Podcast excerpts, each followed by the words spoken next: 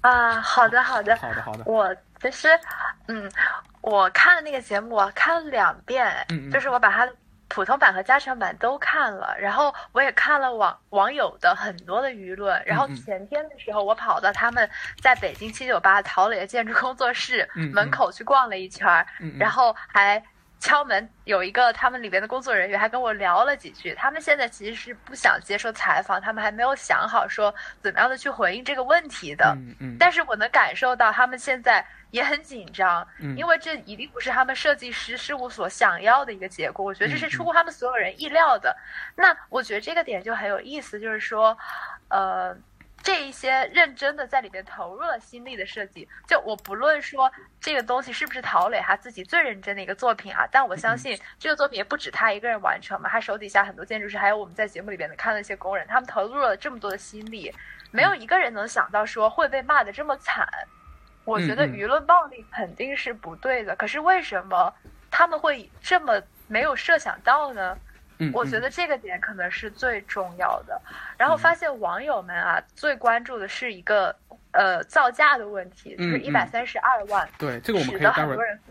好好聊聊，对这个我们可以好好聊聊。是的，，是的，嗯嗯，就是嗯，对于一个甘肃的农民来说，一百三十二万到底意味着什么？我觉得就是现之所以这个事情这么引爆大家，是因为这里边甘肃农民这个群体以及建筑师代表的，就是来自北京的一个精英的，对呃，甚至他的他自己拥有一栋豪宅别墅的这样一个建筑师形象，天然的这里面有很强的社会矛盾存在，所以他才这么容易激起大家的情绪。然后他们觉得，对于你来说，一百三十二万不算什么，在你豪宅平常建豪宅的时候只是个零头，可是对于农民来说意味着什么呢？嗯这是让大家生气的部分。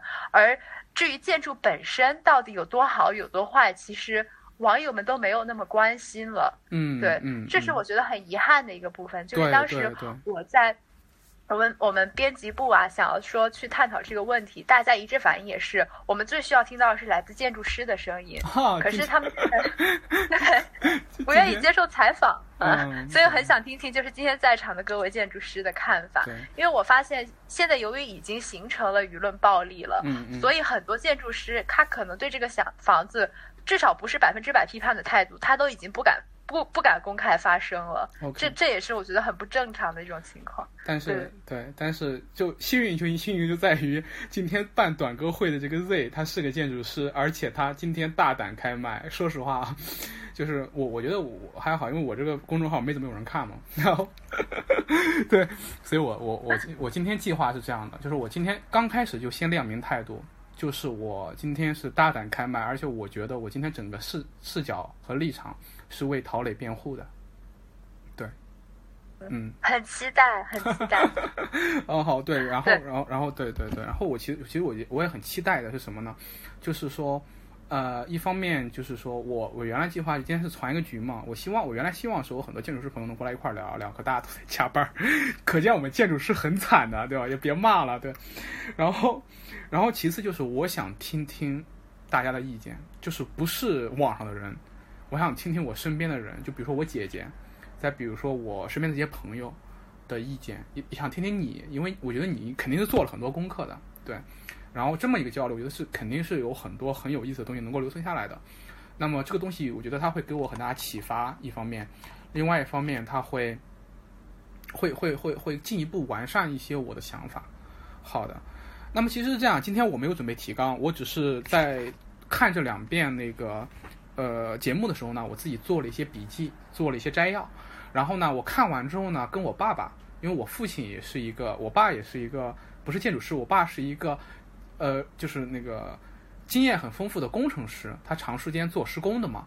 然后我跟我爸打了电话，聊了建筑的施工和造价的问题。就是我爸是一个，就是我们看节目的时候里面有那个施工监理，对我爸现在就在做这个做总监，他会做一些比较大型项目的总监，就是也是施工施工监理。他年轻的时候呢，是作为施工队的这个施工方的呃项目负责人，从业了二三十年。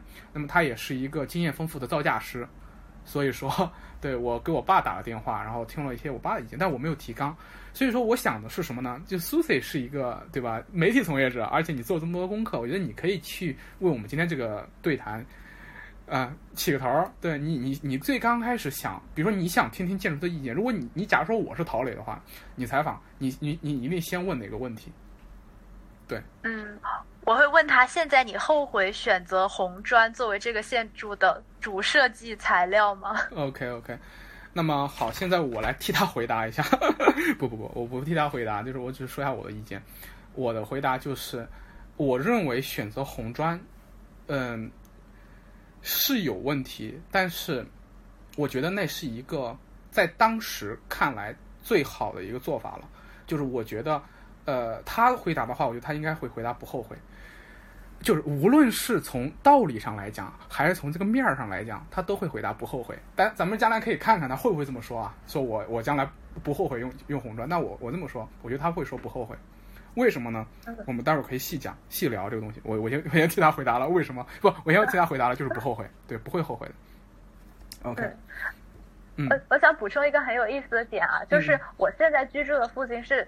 这个街区是北京的一个老小区区域，然后这里边的老小区的房子可能是七上世纪七十年代到八十年代建造的。嗯嗯。然后我今天坐公交车的时候，我神奇的发现这一片的老小区房子，他们也是用裸露的红砖加上混凝土来修建的。嗯嗯。就和陶陶磊的房子，你乍眼看上去可以发现很多的相似之处。我忽然就觉得很有趣，我想真想请陶磊到这个。北京的老小区来看看，他肯定看到过。因为我觉得他很眼熟。对，我觉得他肯定看到过。你知道这个房子出来之后啊，我们朋友圈里面建筑师们都在转，就是十大著名的红砖住宅，而且在在转几个非常喜欢用红砖的建筑师，比如说阿尔瓦尔托，一个非常著名的以人情味著称的芬兰建筑师，包括他的一个非常有名的建筑，也是我自己非常喜欢的一个建筑，叫做山纳泰特山纳塞特罗市政中心，应该是的。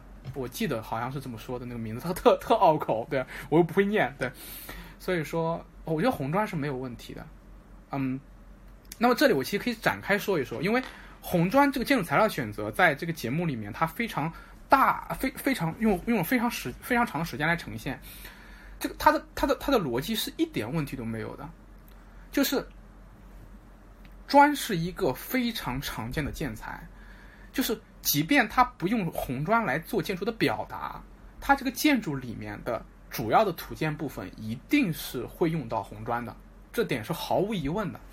那么，那么下一个逻辑就是，那我既然用了红砖，它会在土建里面用到，然后我拿它来做一个表达，有没有问题？我觉得也是没有问题的。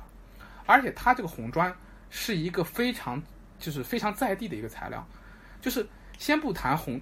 烧砖这件事情对环境的破坏啊，我们不谈这些东西。它最易得，最便宜，在当地你想在土建中，你你用任何材料，就是在在甘肃那个地方，你所有的那些主流主流的一些材料都会离你很远。混凝土、砖和木材这三样是没有任何问题的。就是作为一个建筑师，在当时去选择一个主要建材的时候，就甚至说它是唯一选择。或或者就就就就就就这么说，他在当时就是一个唯一选择。然后问题出在哪里呢？问题问题出在他想用红砖做一个建筑视觉上的传达，建筑视觉上的传达，这个其实也是没有问题的。但是他就面临到了第一个问题，呃，其实他面临到两个问题。这两个问题是哪两个问题呢？第一个问题是当地的红砖的质量不行。这个时候他就做出了妥协，在节目里面就着重的放在了他做妥协的这件事情上面。我认为这一段传达的还是非常好的。就是这个时候，其实陶磊他展现出来的是什么呢？就是说他作为建筑师，他是愿意妥协的，而且他没有那么大的 ego，他没有说我就如果说他想要用想呈现出更好的效果的话，他完全可以从别的地方调来更好的红砖，而这种更好的红砖所传达出来的视觉效果一定是非常好的，毫无疑问。但是它会极大的增加这个建筑的造价，所以说他选择了用红砖，无论是从经济性上面。还是各种问题上面，我觉得都没有，包括他自己在里面做的一些妥协。但是这时候，就到了考验他的时候了。说你选择红砖，而且这红砖它质量没这么好，那你，嗯，而且他他他他在里面就是为了去选材，去了很多家砖厂，他已经呃尽了很大的努力了。在当时就给大家表现出来就是什么呢？就确实没办法了。你要你要想在当地找到一家能够给你提供到完美红砖的砖厂是不可能的。这个时候他就他就做了个妥协，就说那我可以接受这方面的瑕疵。我认为这一点也是很就是已已经很棒了，很做的很好了。就我用“棒”这个词有点对为为他开脱了，就是说他并没有追求一个完美的建筑，他意识到这是给一个甘肃农民做的建筑了，所以说他觉得我我作为一个建筑师，我不要一个完美的作品，没问题。对，那个砖没那么好就没那么好了。对，所以说我觉得这个东西没有什么可指摘的。然后紧接着就是在砌砖那件事情上面，我认为，对，就是说，呃，他在那个材料上选择上面已经很克制了，但是他作为主要表达出来的个效果，确实到最后不是很好。这个砖这个东西啊，你要想把它玩的好，它首先。它的那个就是就是说它的那个单个砖的那个颜色的质感和它的那个色彩的统一性这些东西确实很重要。我觉得在当时他他他意识到这个红砖没那么好的时候，他他在当时就肯定我觉得他肯定有几个晚上没睡好，他在想我要不要接着用这个砖做做最后的视觉呈现表达了。结果他选择了我就坚持赌下去，结果他赌错了啊，真的是赌错了。这个东西我觉得还是赌错了的。一方面呢，就是这个用这种有瑕疵的砖所呈现出来的效果，确实极大的打了折扣。你可以想象，如果他用三大特赛罗，就是用阿瓦尔托那个那种红砖，或者用那个你们北京的那些那些红砖去做的话，效果肯定比现在好很多。而且，他的这个选择也导致了后来人工费费用的飙升。就是这个建筑这个建筑里面造价里面，尤其是砌砖那一块儿，我相信有很大的人工费。是在那里面，那个那个节目里面也表现了，去请那些工人，那些工人从很远的地方过来，从外地调工人，就那个东西真的是给我很大的感触，就是说确实是，呃，他当时选择了这种用砖来表达之后，他需要的砌筑砌筑工艺会极大的提高成本，然后这这个就让他栽栽在那儿了。但但在但在那个时候，但在那个时候其实已经是没有回头路了，它里面省略了很大的一个过程，就是说。这个这个方案肯定是先经过方案设计，然后施工图设计，图都画出来了，然后圈梁已经打好了，到了砌砖这一步了，他才发现当地没有好的工人能能能能能，就是已已经回不了头了。这个时候，我想肯定有一大部分就很肯定有极大一部分成本是因为这件事情，也就是说，这也是他不能让步的一个点，这也是他当时不能让步的一个点。而这个过程中，我觉得他确实有点儿怎么说？首先，作为一个建筑师。他没有设想到，嗯，那个最后在砌筑的时候会出现这么一个疏漏，而这其实说实话啊，就我们自己做设计的时候，嗯，一个成熟的设计师一定要设想到施工的时候出的出的问题，一些最基本的，你的你的一些工艺或者说你的施工面能不能能不能做到，这是最基本的。但是呢，我想这也就是他跟农村脱节的一个原因所在，就他肯定想不到在那么一个环境下。找不到工人这种事情，我想这这是他在过去的项目中没有经历过的困难，对，因为我自己在新疆，我在当时做实践的时候，比他这种更惨的事情经历的多了多了。就是说，别说在当在我们在新疆做设计的时候，你别说，别说这个砖砌不好，这嗯是那个砂浆抹面都抹不平，都很正常的。对他作为一个在北京的建筑师，确实没有想象到会出现这种问题，就是施工工艺上的这种代差。是他没有设想到的，那么就是这么一个问题。对，OK，你可以继续问了。OK，对我其实正好你说到这里，我很想问的是，我在陶磊他们那个事务所的官网上有看他们之前做过的建筑嘛？嗯嗯。其实呢，绝大部分呢，要么就是在像北京这样的一线城市去做的私人的住宅的设计，对，也就是民众所谓的豪宅；要么就是呢，纯粹的公用建筑啊，就是比如说美术馆、博物馆。公园，而且是那种，呃，有，呃，不是传统的公园，是那种实验性的公园。嗯嗯嗯，全是这样的建筑。就是他之前是没有在农村做过民居的。我很好奇，他们建筑事务所一开始为什么要去接下来这样的一个邀约？OK，就这个东西，因为你会说他可能不够熟悉，我相信他们也知道的。那他们为什么要去接呢？这个这个东西其实我就不能替他回答，这个是一个非常私人的问题。那么刚才我的朋友、我的舍友他谈到这个问题，其实很简单。上梦想改造家现在几乎成为了一个怎么说？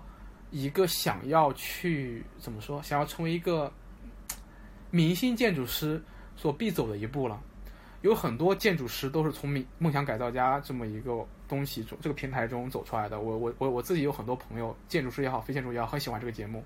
然后他似乎成为了一个标杆儿，就是说你上了梦想改造家，你的名气就更上了一层，将来会有更多的这种私宅甚至豪宅给到你，它是一个诱惑。但是它这 对，但是对，但是但是但是但是就是你要做好一个万全的准备再去做这个东西。所以说，我这里想补充一个角度。OK OK OK，听我听我室友说一下，嗯，就是呃，对于建筑师来说，你说引导大众审美，或者说呃，跟业主保持沟通，是一个比较重要的过程。嗯嗯。就比如说呃，大都市在大都市中设计高端的东西，和一个农村自宅的改建，这两个之间的段位之间可能有一些差距。嗯。那么我我我是没有看过那个节目了，我主要是想问你。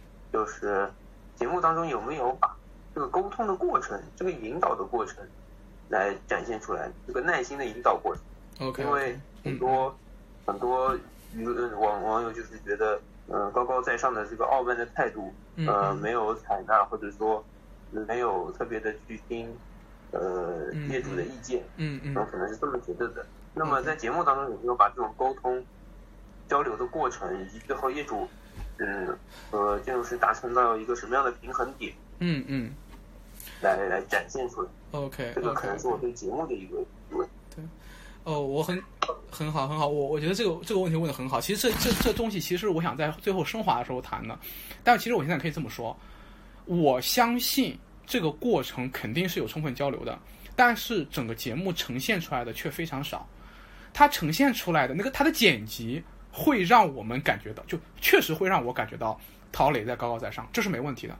但是他的每一个谈的方法，就他每每一个片段，在我们一个建筑师看来啊，是都是有道理的，都是有道理的。但他的呈现方式，就把陶磊硬生生，我觉得节目组也没有想这样。但是客观上，就是你把前后的沟通，他耐心的引导和讨论，甚至说刚开始老人不愿意，然后后来变成愿意，这么个过程。我觉得他没有呈现出来，他没有呈现出来，他没有呈现的很好。其实这是我最后想谈的，就是我认为《梦想改造家》这种节目是有问题的。问题就在于他把为人建造当然是一件很好的事情，但是它不适合被拍成综艺，因为你要拍成综艺，第一方面需需显需显信息量，第二方面它要人好，它要好看，它要直白，然后它会损失大量的信息，然后而且它会有一个明确的价值导向，到最后会很糟糕。我相信一个好的呈现是一种纪录片的形式，或者是一种更单纯的记录的形式。我有拍纪录片的朋友，对我觉得那是一个更好的形式。而综艺这种形式，说实话，我是很很不喜欢的。对，嗯。那其实，其实就像我刚才说的，我一开始说的那个，呃，它有一个日本的对标节目，嗯嗯，全能改造家，改造我，对对。那可能在节目呈现上，还是需要有一些变化。嗯嗯。或者说，或者说他们可能没有意识到，建筑师这种高高在上的从北京来的建筑师，他有一种责任来引导舆论，或者说哦引导审美。他有这么一个视角，对他有这么一个视角。对对对。然后到最后做出一个建筑师能接受、业主也能接受的这样一个作品，啊，这是最理想的结果。对。OK，其实其实这一点其实就是我们每一个建筑师都经历过这种跟业主的沟通，而且我们每个人都骂过甲方是傻逼，而且我们每个人也被甲方吐槽过。我们每个项目的周期短则一两个月，长长则一两年，我们跟甲方这种交流是非常丰富的。我们经历过很多次说服和被说服的过程，而这个过程其实它是非常微妙的，就是我们在教育甲方，甲方其实在教育我们。其实刚才我有点不太，就是说，其实刚才就是小明刚才他提供的一个视角是什么视角呢？是建建建筑师去教育甲方、教育业主。其实这种这个这个说法其实就有点高高在上。其实，呃，我我更认为它是一种互相教育。我觉得这个过程中，陶磊他肯定也从农村和从那个老人身上学到了很多，但这个东西都没有被表现出来。他被浓缩到了一个一小时、一小时二十分钟的节目里面，然后。他们，他真的是，他真的是，嗯，很很很很很很很很糟糕的一种呈现。我认为这是一种很糟糕的呈现。对，所以说我其实今天，呃，对刚才 Susie 说，大家不再关注建筑本身了，而去谈这个阶级矛盾，这是一方面了。另外一方面就是，我觉得这个建筑好不好，到最后我们会给出一个的会我会给出一个结论。但我其实现在可以就说出来，我认为梦想改造家这种表现形式就是一种很糟糕的表现形式，是很糟糕的表现形式。甚至说我个人对综艺是有很大偏见的，对，对，就是这么一个说法。OK，我们继续。Susie 刚才呃问到哪了？我们是不是跑题？没跑题，没跑题。对，嗯嗯。没事，我也是想到哪我就问了。对对对。因为刚刚正好你谈到他对于那个农村民居就是的建造情况，施工中可能出现的状况没有意料，是因为他不熟悉，他没有在农村建过房子。对。所以我很好奇他为什么要接嘛？嗯，那如果说他们他们是出于一种。想要在综艺上变成明星建筑师，那好像是可以理解。可我觉得，但我觉得可能没有没有这么单纯啊，没有这么单纯。我只说，我我只是个人揣测，个人揣测。我赶赶紧把自己，赶紧把自己摘出来。对，啊啊，对，我想到后面网友有一个质疑嘛，说。现在这个项目的设计肯定是早就结束了，建造建造也差不多结束了。可是我们去看陶磊他们事务所的官网，其实截止到目前为止，他们都没有把这个项目放上自己的官网。嗯，然后就有人揣测说，是不是因为其实他们自己也明白这不是一个好的建筑，不足以和他们之前精心打造那些项目相比，所以他们漏气了。嗯，OK，那么我我我这么直白的说吧，这个建筑的建成效果确实不好。这这没什么好说的，对，嗯，这个建筑的建成效果是不好的，就是说它不好看，不悦目，它或者说它没那么好看，没那么悦目，它跟就是一个公司在网站上放的项目，一定是那种最扎眼、最好看的，这没有问题，这没有问题。然后，呃，就是陶磊不把这个项目放在他们的网站上，我觉得这也没什么问题，对，这也没什么问题。然后。但是你说，这个建筑是不是个好的建筑？我现在现在我就直白的说，我觉得这个建筑挺不错的，它不悦目，但它挺不错的。对，这就是我的一个看法。那为什么不错？待会儿我们可以细细细展开聊。对，对，嗯，对，嗯。关于这个悦目的问题，我觉得可能也是我个人很好奇的。嗯嗯。就是说，当当一个建筑在悦目层次之外，它有很多的优点，可是它就是不悦目。那么，一个为人。建造为人居住所建造的房子是这一户人家，他们每天要花极长时间和这个建筑的外貌来交互的。那它不够悦目，是不是会对于这家人的居住体验造成很大的伤害呢？OK OK，这是一个非常好的。我刚才说的不悦目就是不好看，是一个相对而言的，对相对而言的。那么现在我们就可以谈谈审美这个问题了。OK。那么首先我们来看几个点啊，就这个房子它不那么悦目，并不是说它就不好看。首先，它其实蛮符合一个建筑师的审美的，就是它它的表现啊是在及格线以上的。就是如果你让一个建筑师去看的话，或者说我相信，包括我的室友，包括呃群里面的一些建筑师，或者说一个城里人，或者说一个城里人，或者说怎么说呢？反正就是一个一个一个中产阶级审美的人吧。就是我我不知道怎么去形容了，我我不太会擅长用这些社会学的话语啊。就是你让一个建筑师去看的话，他是在及格线以上的。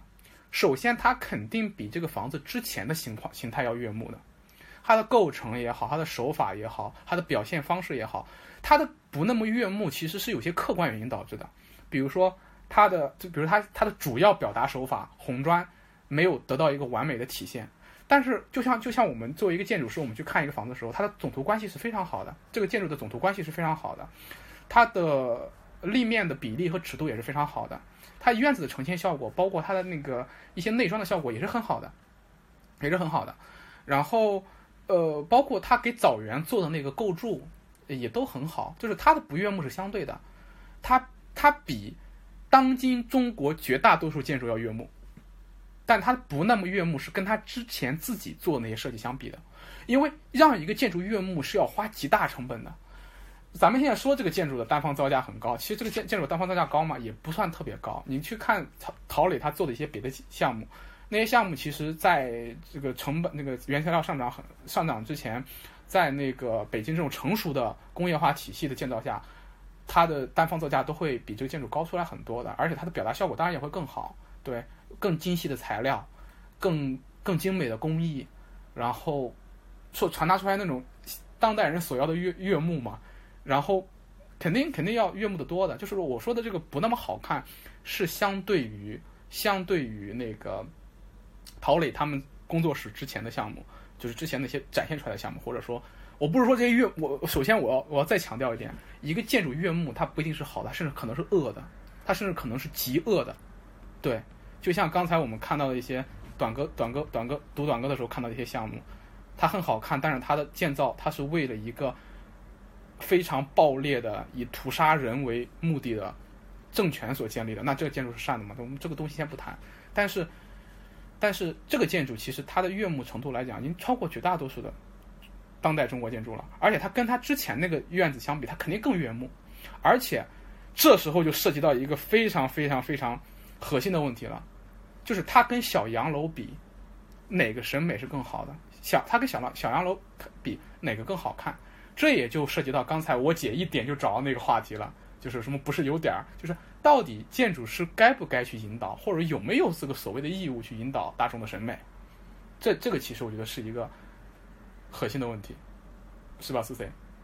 嗯，对你刚刚我想补充的问一下，还是在悦目这个话题的基础上，就是刚刚 Z 君说的，就是你去看这个建建筑的结构啊，包括你们从专业的角度看什么它的立面等等，我相信它都是达到一个不错的标准的。对。可是，呃，就是作为一个普通的居住者而言，我认为很多人觉得刺眼的一个点是说，它在房屋的。不是外立面，而是房屋的内墙也用了裸露的红砖，尤其是在卧室和卫生间，很多人就说这也能够。被称为悦目吗？就这是一个小点，然后还有一个小点啊，就是刚刚接军说你觉得他们的枣园的处理也很不错。然后我之前在豆瓣上面翻大家对这个问题的讨论的时候，我看到有一位建筑师说他不是很赞同这个枣园的设计，他是是因为觉得在农村就是本来那个村落之间每户人家的交互是很频繁的，那这个大爷一家以前没有把枣园围起来，他其实上。其实和周围的呃，无论是植被啊，还是其他的人家，是有一个更开放的互动的。但是现在围起来，似乎就显得死板，有点做作了。我也有点好奇，就是你们建筑师会怎么看？OK OK，好，那么呃，先回答第一个问题，就是这个建筑上面，这个建筑的设计，刚才我我其实在为它辩护啊。当然，这个建筑的设计是有很多人硬伤的，有很多硬伤的，呃，不能说是很多硬伤吧，就刚才它的红砖表达是一方面硬伤，诶。它这个建筑确实有一些瑕疵的，比如说待会儿我们可以谈谈它那个走廊，它那个走廊的设计，我认为是有很有很大问题的，有很大问题的。呃，然后还有就是这个内部的红砖的使用，那么我认为在卫生间和厨房这些地方使用裸露的红砖也是一个硬伤，这没什么好说的，这是没什么好说的，就是对这个就是说我我认为它是一个比较大的硬伤，在表达上的硬伤。那么它它之前说到也是个未未未完成的状态，那么我觉得可能是不是在里面还有一些内装没有完成。也有可能，但是我觉得，呃，我我在里面看到了一个场景，是它的卫生间还是还是餐厅用的那个，也是一个红砖，那个其实是有点市生化审美的粗暴了。对，就是你作为一个城市中城市中产阶级，你可能能够接受一种，比如说这种粗野主义的审美，那么你可能去就尤其是这种粗野主义的审美，尤其这种对呃粗糙的质感的审美，它是一个很市生化的东西。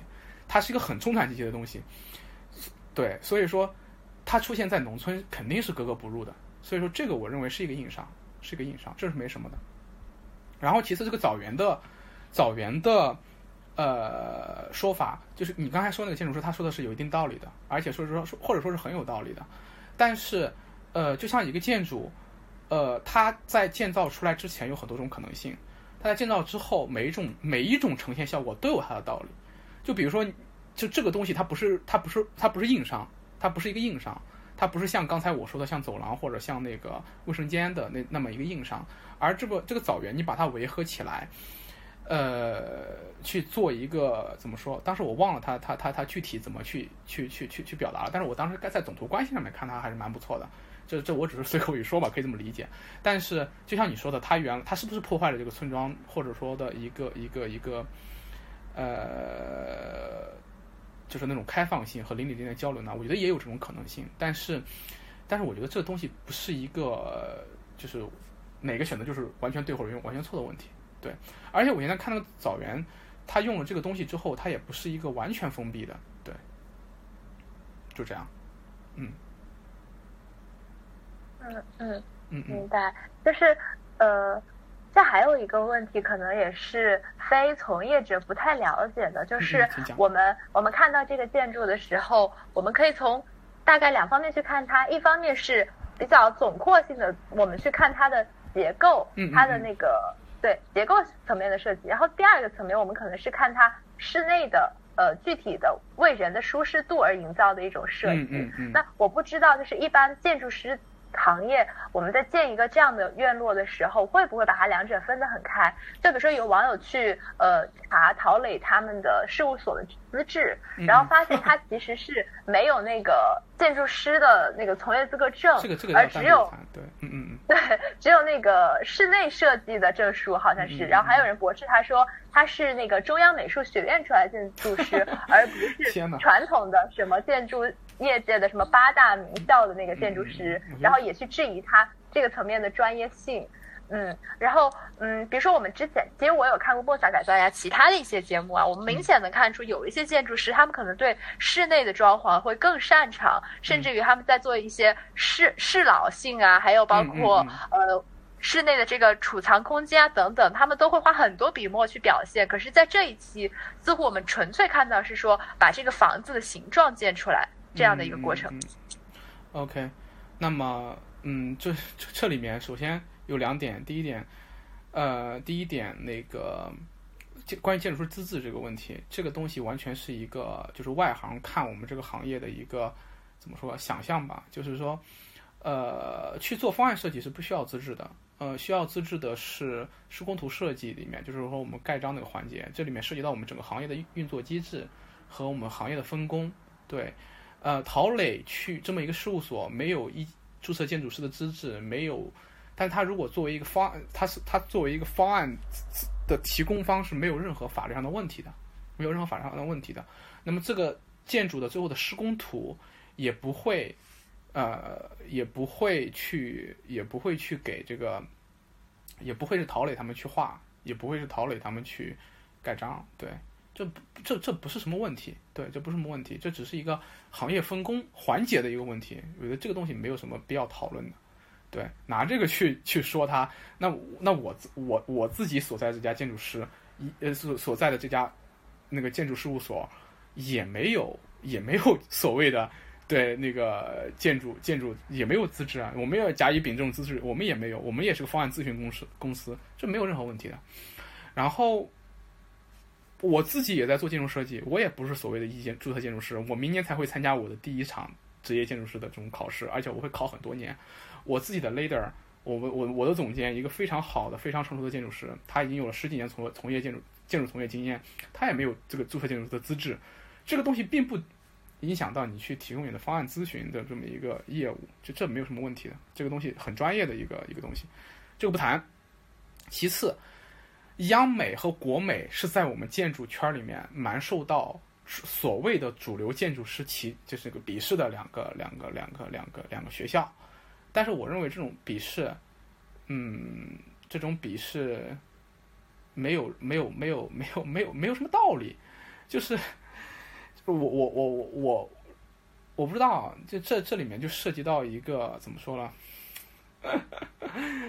就布迪厄的那套，你们你们搞人类学、搞社会学的文化资本那套东西，就我觉得这个东西完全就是一套，就就是有色眼镜嘛。要要照这种说法来讲的话，我自己应该自绝于人民。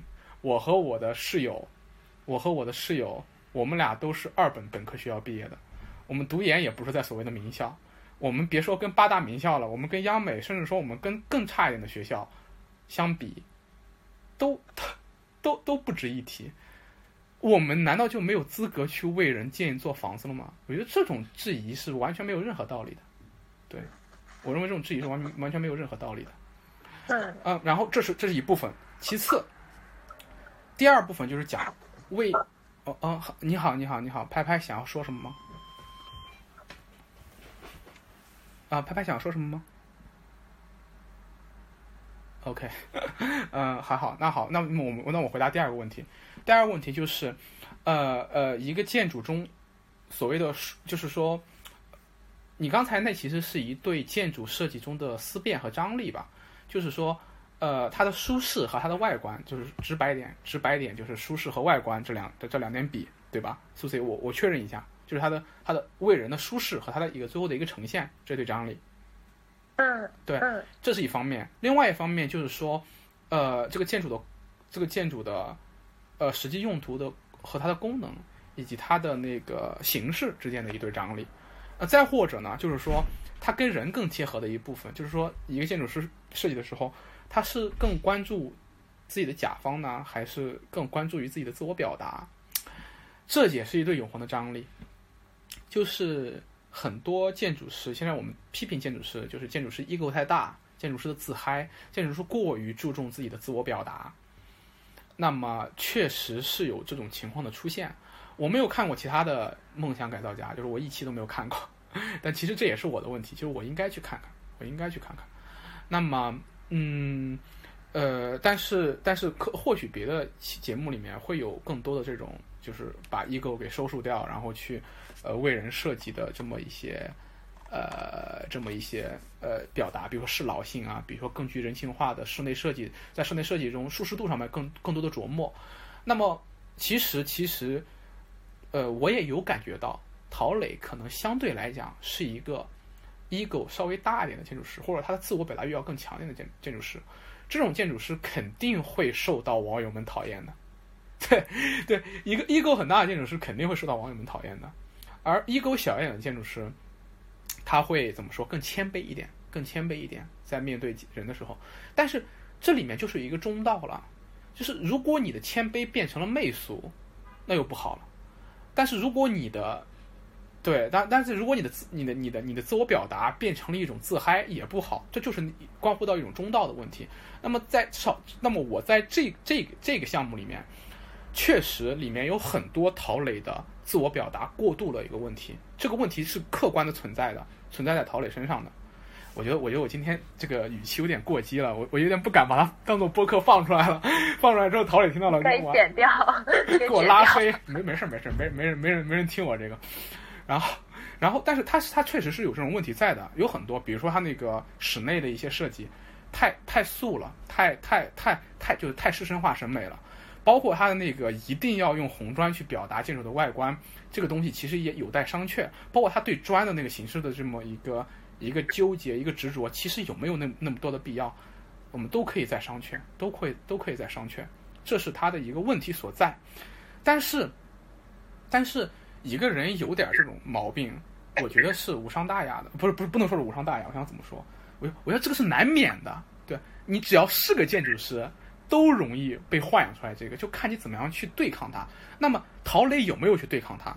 有的，有的。就是说我，所以说我觉得他已经、已经、已经有很尽力去收束自己的 ego 了。OK，嗯，那个小明，你想说什么？向你也不是向你提一个问题，只是说一点思考。嗯嗯，就是。呃，以前嘛，你也知道的，有一些知识分享节目，它其实提到过这么一则故事，嗯嗯，就是工业设计当中的，嗯嗯，这个父爱逻辑和母爱逻辑。你你又整这套了，没事没事，你继续啊。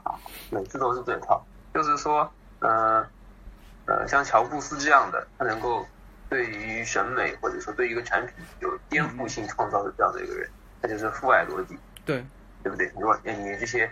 键盘和这些旧的手机太丑了，太土了，不行！我要给你们一个很棒的设计，全面屏，我只有一个按钮，对不对？大家用的很爽，这是一种颠覆性的逻辑。然后母爱的设计逻辑呢，就是嗯，先去做市场调研，分析用户的痛点，然后往我们自己的概念机上堆，然后再出样品机，再不断的调研，不断的收集反馈意见，呃。再去改进自己的下一代产品啊，用户需要有更大的屏幕来打手打游戏，那我们的屏幕会越来越大。呃，用户更喜欢拍照，那我们的摄像质量一定要非常好，甚至有些概念手机都有七八个摄像头都能放在，等等等等。但是，呃，那种呢，那种模式呢，是你做好一个产品，推出一个产品，面向的是不确定的受众，嗯，对吧？我可以选择买，我也可以选择买别家的手机，我可以可以选择换其他的东西。但是建筑这个东西呢，可能呃这个产品的提供方、设计方和这个使用者、接受者，它是一个相对比较确定的这么一个东西，所以呃在这个问题上，可能需要更多的就是就是就是要取得共识吧。对对对，这很关键，而且嗯对。所以说，这个小小明也提到这点，其实这是一对张力。然后，呃，就是首先，完全导向哪一方都肯定是不对的。然后，而无论你在中间你偏向哪一方，对面那对面的那个因要素你也永远排除不掉。这就在于说，你这建筑师怎么样在里面去拿捏到那个中道和平衡，而而你有没有尽力去往中道上去靠，而不是把自己往极端上去拉。这这就是就为什么我要为陶磊辩护呢？就陶磊他有没有自我意识？有，他有没有自我意识过剩？甚至我们都可以说有。但是他整个过程的呈现是他在努力的克制自己的自我意识，他至少有这个努力，而且他在里面确实也表现了自己的谦卑和呃对农村生活方式的尊重和学习。我认为这些都传达到了。呃，他可能没有把这个平衡拉的这么好，但他拉了。他不像当下的某些建筑师，就往两边走，因为你走极端永远是永远是永远是容易的。我作为一个犬儒主义的建筑，我就迎合大众审美。你要想象楼，你要那种极端的欲望性的表达，我我给你这种建筑师比比皆是，这种建筑师是是值得唾弃的。还有一种建筑师就是极端的自大，极端的 ego 过剩，然后建造出来那些东西是极端自我意识的表达，比如说。对，比如说被我们批判很多那个库哈斯，他的做那个大裤衩，对，这种这这关于库哈斯这个他的设计好不好，我们也今天不谈。就是说有这么些有这么一类建筑师啊，不一定是库哈斯啊，对对，那有吗？也有这类建筑师也是我们要去反思和唾弃的。对，是这种东西，这种往极端去滑，我认为是是绝对有问题的，绝对有问题的。所以说，那什么叫好的建筑？好的建筑是在去寻求这个中道嘛？寻求这个中道，那么我我我为什么今天要为陶磊去辩护一下呢？就是我认为他有在往中道上去努力的，虽然这个项目上面有有客观和主观的原因，到最后的呈现是有问题的。那么，我觉得罪不至此，就是不至于到现在落得一个万人唾骂的下场。我认为这个现象是有问题的。对，OK，嗯，我不知道有没有偏题，对，有没有偏题？那你有没有想过，嗯嗯，其实对于这个节目策划的。更合适的方法，哎，其实对对对，这就是我想说的。去请一个，呃，比如说这是甘肃嘛，我去请个甘肃省院的，或者说 你可拉倒的，特特别当地了解的这么一个建筑师来做这个样一个事情。对，哎，所以所以说节目它肯定希望呈现一种更有冲突性的东西，而且节目它它对，就节目要好看，肯定要往极端了走才好看。所以说这就是我对综艺或者我对。怎么说呢？整个所整个所谓流行文化都不太满意的一个原因吧。OK，我们继续。嗯嗯，我我觉得就是刚刚我问的问题，可能都是一个纯外行角度的问题。我现在就是觉得我会更好奇，我相信就是大部分关于这个事情都会好奇一些。纯细节上的问题，建筑师们怎么看？就是刚刚呃，Z 君也说到，这个建筑有一些硬伤。对。然后我搜集了一些网上很多人提到他们觉得是硬伤的东西，我就我发到那个聊天框里边啊，看你们愿意去怎么去回应，OK 就是一些具体的细节。好的，我们可以这个这个这个环节我我非常喜欢，我们可以谈谈。嗯 OK，第一个，呃，走廊采光，走廊的采光狭窄，就是我说了嘛，那个走廊我认为是个硬伤。就是他把走廊放在外侧，他有他的道理，就是说他希望，呃，不用走廊去影响他的采光面。但是其实他他这是暗示他想做一个封闭式的走廊，这其实就是一个选择性的问题，选择的问题。就是，呃，他认为在当地的气候条件下，我首先肯定要做一个封闭式的走廊。那么一个封闭式的走廊势必会影响到我房间的采光，这个时候他就会面临到一个取舍，就是。我要么把走廊放在，呃，放在那个内庭院的一圈儿，然后那个我建筑的采光会受影响；要么呢，我把走廊放到那个建筑的外面，就是外面围一圈儿，然后导致它，呃，走廊的采光很糟糕，采光狭窄很糟糕。那么，呃，就是说这是一对取舍。这当然有人会问，那你为什么不能把走廊也也加一些光在里面？因为他刚开始的时候，他希望手守掉，就是说延续整个当地这种甘肃的有点类似于庄阔民居的这种这种内合院的一个一个一个一个格局，而且这个格局是有它的道理的，就是就是当地这种严西北严苛的自然环境，也就是它的保温啊和它的防风，尤其是防风。其实，在当地防风是远比采光更重要的。这个东西就是很多人也确实没有在西北生活过。其实你你说对一个西北的建建筑来讲，采光重要吗？当然重要，但是它没有防风重要。就是你建筑是要取舍的，尤其在极端环境下的建筑是要取舍的。尤其是我自己的一些研究生时期的建筑实践，我是在新疆，我们在新疆那地方是极热极冷地区，就夏天极热，冬天极寒，那你肯定要取舍的。一个建筑，你如果你不采用那种高科技手段的话，它有很多东西就是矛盾的。如果我通风好，我就不保暖；对，如果我采光好，我就不防风。那你你这时候你要做取舍。这时候他为了，首先他认为防风和保温是个大问题。OK，那我采取这种格局，这是一个大基调，我我认为是没有问题的。然后在这个过程中，我只有内庭院来采光。这个时候我是牺牲走廊还是牺牲主要房间？这时候他选择牺牲走廊，但是我认为他有点过了，他相当于把走廊全部给放弃掉了。这个走廊又狭窄又阴暗，我觉得这个还是有问题的。就是，呃，如果再精心的去设计的话，我觉得是能找到一个更折中的方式和策略的。这就是我们设计师应该做的事儿嘛。所以说，我觉得这个走廊其实是有硬伤的。那么坡屋顶的安全问题，我我我不知道，你可以详细的谈谈这个坡屋顶的安全问题。坡屋顶有什么安全问题？啊？哦，就是因为那个节目里边那个老人说，他看到这个坡屋顶，他说：“哎，我将来可以在这儿晒枣子。”哦，那。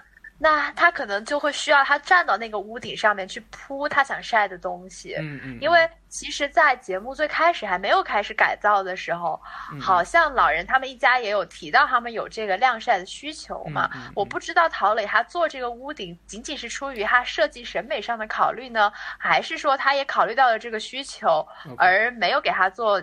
那个防护的措施哦，对，还有破屋顶，我有看到另外一种意见是说，它这个东西如果有雨水的话，它就会顺着这个呃屋顶流到院子的中间，这是不是也不太合适？啊，这个东西，呃，我觉得那个问这个问题的应该是外行，对对，应该是应该是应该是外行。首先，首先这个坡屋顶，首先，呃，这个家庭有晾晒需求，呃，但是家庭的晾晒需求的这个。呃，完成方式上面来讲，首先他没有没有在之之之前节目里面明确提到我一定要在屋顶上晒。那么其实，嗯，怎么讲？就是在当地来看，他们家有非常大的空地和空间，就是他没有他是没有说我这个地方紧紧紧缺到一定要有屋顶晾晒的，而这个屋顶晾晒只是在这个建筑建成之后，老年人来了这么一句，说我可以在这个屋顶晒。所以说，我觉得这个这个东西不不不涉及到说陶磊的设计问题。其次，呃，甘肃地区它相对少水，少雨水，但是呢，它不像新新疆那样这么的干燥，它当地还是有雨水的。那么坡屋顶这种排水方式肯定要比平屋顶要好。然后我们做坡屋顶的时候，肯定是要组织排水的，要么是排到那个排水沟里面，我们去去再去排；要么我们去做一些那个。呃，地面的，就是比如说屋屋顶上面，我屋子屋组织排水，我直接排到地面上，地面上再做一些油脂排水，就这个东西肯定是最基本的一个考量，是不会有问题的，不会有问题的。所以坡屋顶的这个安全问题，我觉得也也不作为一个主要的那个，就是说说说这这不是一个硬伤，这不是个硬伤，对，只是说那你老老人觉得，嗯，我这屋坡屋顶我可以在这边晒，那么还有就是这个坡屋顶其实它延续了当地的一个长期来长期以来的一个建筑选择，就是你去看。呃，甘肃的绝大多数民居都是这种单向坡的，它很平缓的一个坡。对，我觉得这个也是没有问题的。然后保温问题，我觉得这个建筑它已经充分的考虑到了保温问题。对，这个建筑已经充分的考虑到保温问题。它在它的刚开始的形制和它这个整个布局的出发点，其实就是要去呃考虑到防风和保温。但是但是呢，因为这个建筑体量比较大，而且它为了也不能说是为了迎合吧，就是它里面的它里面的那个玻璃面还是蛮大蛮多的，而且它的建筑的面积又这么大，然后将来如果要去采暖的话，嗯，可能会有会有就是说采暖费用比较昂贵的问题。但是我觉得，呃，我我当然这个这个东西它里面没有没有集中呈现，我甚至还看到他房间里面有那种有那种传统的炉子。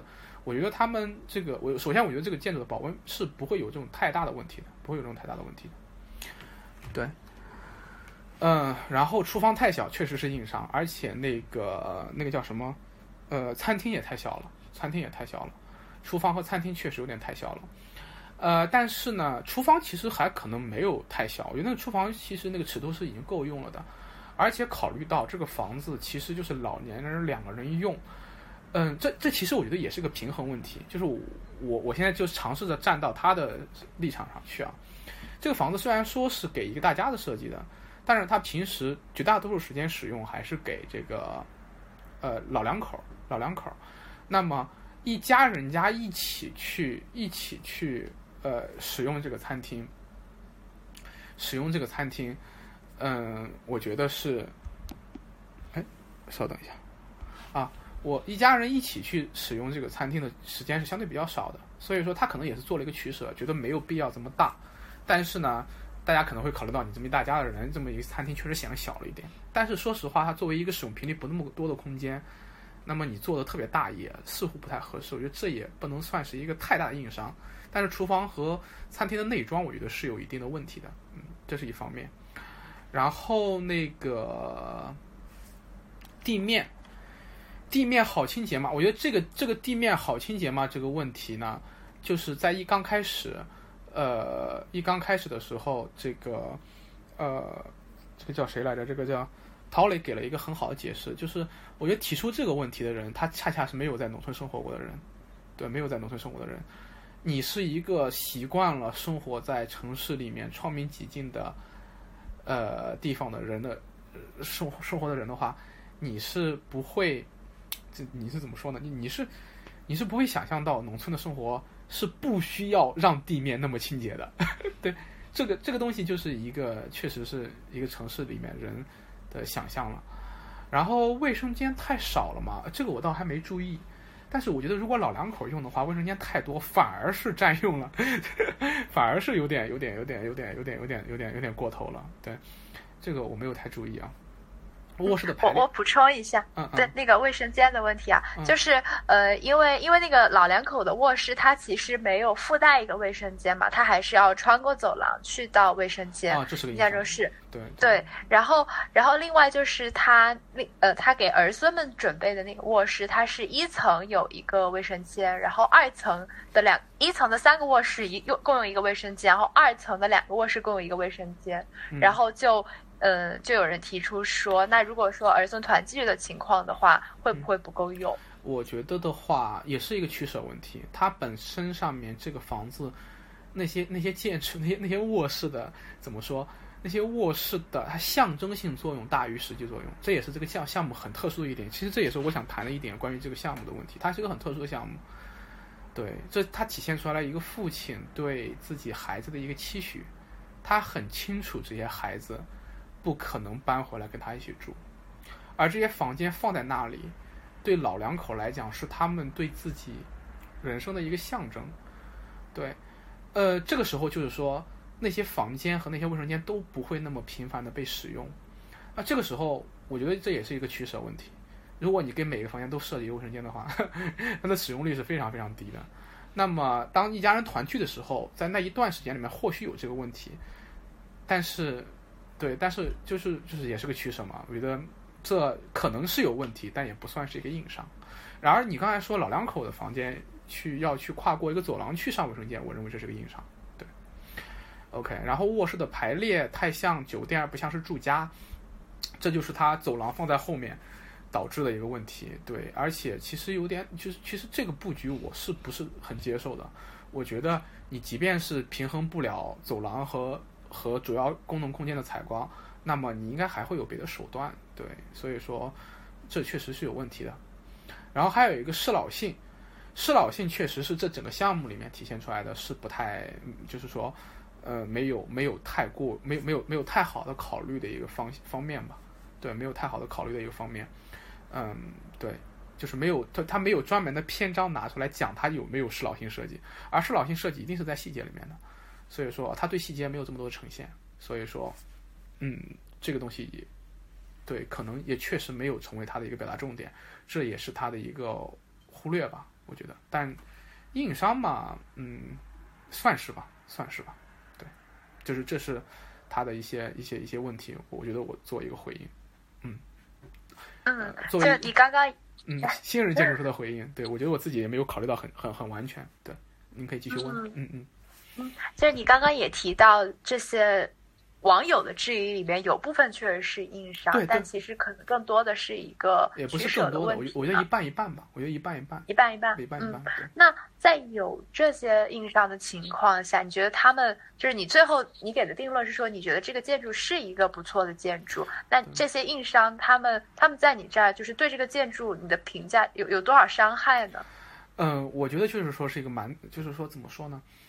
嗯，我可能确实有点太宽容了，这点我要自己自己给在在这里自罚一杯，因为因为我确实可能是有点太宽容了，因为我自己做过建筑，做过设计，我自己做过设计，然后我自己呃虽然没有那种很正式的建成项目，但是我自己也为人做过设计，确实建完之后。确实发现过很多硬伤，嗯，很多硬伤。我不能说硬伤是不可避免的。一个好的建筑师，呃，一个一个一个不能说是一个对一个好的建筑师，呃，一个合格的建筑师必须尽可能的减少硬伤。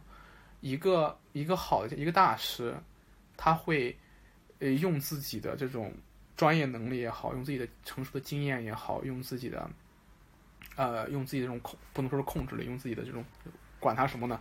一一定会尽可能的把这些硬伤减少到最低，包括到到没有。你说有，然后嗯，对，然后但是，但是像像这个项目里面，确实，我觉得，我觉得，我觉得，我觉得这些硬伤有很多硬伤确实是不该出现的，也确实是不该出现的，确实不该出现的。但是，跟网友们对他的批评来看，这些硬伤。就是不值得那么大声量的批评，对，不值得那么大声量批评。但是话又说回来啊，话又说回来，这是我自己批判一下自己啊。对于我们一个建筑师来说啊，那只是我们人生生涯中的一个设计，对，一个设计。但对，对我们的住户，对我们的业主方来说，那就是他将来一辈子要生活的一个房子。那从这个角度上来看。那么我其实现在做出一个对做出我对我刚才结论的一个反思，就是我觉得这些这些硬伤是很减分的，是很减分的，是很减。他本他本可以做更好的。那么如果你说你开拓一下，就是什么呢？就是就是涉及到我到最后的一个一个一个定义，就是在一个以综艺推动下的项目的话，就是因为这个梦想改造家的项目其实是综艺推推动的，这个项节目组在里面其实起到很大作用的。我认为这个项目有明显的在设计上和施工上赶工的痕迹。那么在这种赶工的过程中，我觉得那硬伤就就不可避免了。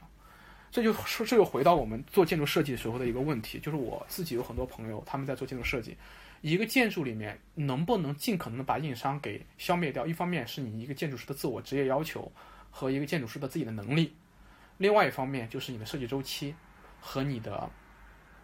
对，给你打磨的时间，我觉得这个项目有有比较明显的赶工痕迹，无论是在设计还是在施工上面，都有很明显的赶工痕迹。那么一旦你赶工，就肯定会出问题。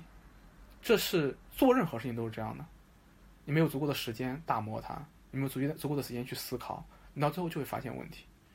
啊，所以说，我认为这些硬伤确实会给这个建筑打大打折扣，打很就是就是就是很减分，甚至说是。甚至说，我现在就是甚甚至有点会改变我最初的那个判断，说这个建筑还不错。这个建筑其实这有这些硬伤之后，也很难说它这个还不错的建筑了。但是，但是，但是话又说回来，这个赶工的痕迹也很明显。对，而且我认为这个赶工肯定不可能只是建筑建筑师，当然还是希望能够尽可能的把它打磨好的。但是，但是，对，但是我我自己经历过那种很赶工的设计。啊，一两个星期让你出方案，然后深化设计的阶段可能只有不到一个月时间，那你这时候就会导致很可怕的，不不是很可怕的，就是很糟糕的结果。对，嗯，就这样。对，嗯，我我觉得我想问的问题都问了好多了，然后想想看，要不看看其他的朋友们有没有更多想聊的？对对对，别变成咱们俩一个对谈节目了，完蛋，笑死。OK，太不好意思。没事没事没事没事，其实其实就是碰撞一下嘛，就是如果没有你的话，我都不知道这个节目怎么做下去。OK，我看有没有别的朋友想要问的，如果没有问的话，我可以有提出甩出来几个我的看法，然后再跟那个 Susie 对谈一下。那么。呃，就是听了这么多了，对，都都熬走了这么多人了，有有没有人想想想问问什么的？对，刚才好多朋友私信给我说该睡了，然后回去睡了。感谢大家能听到现在。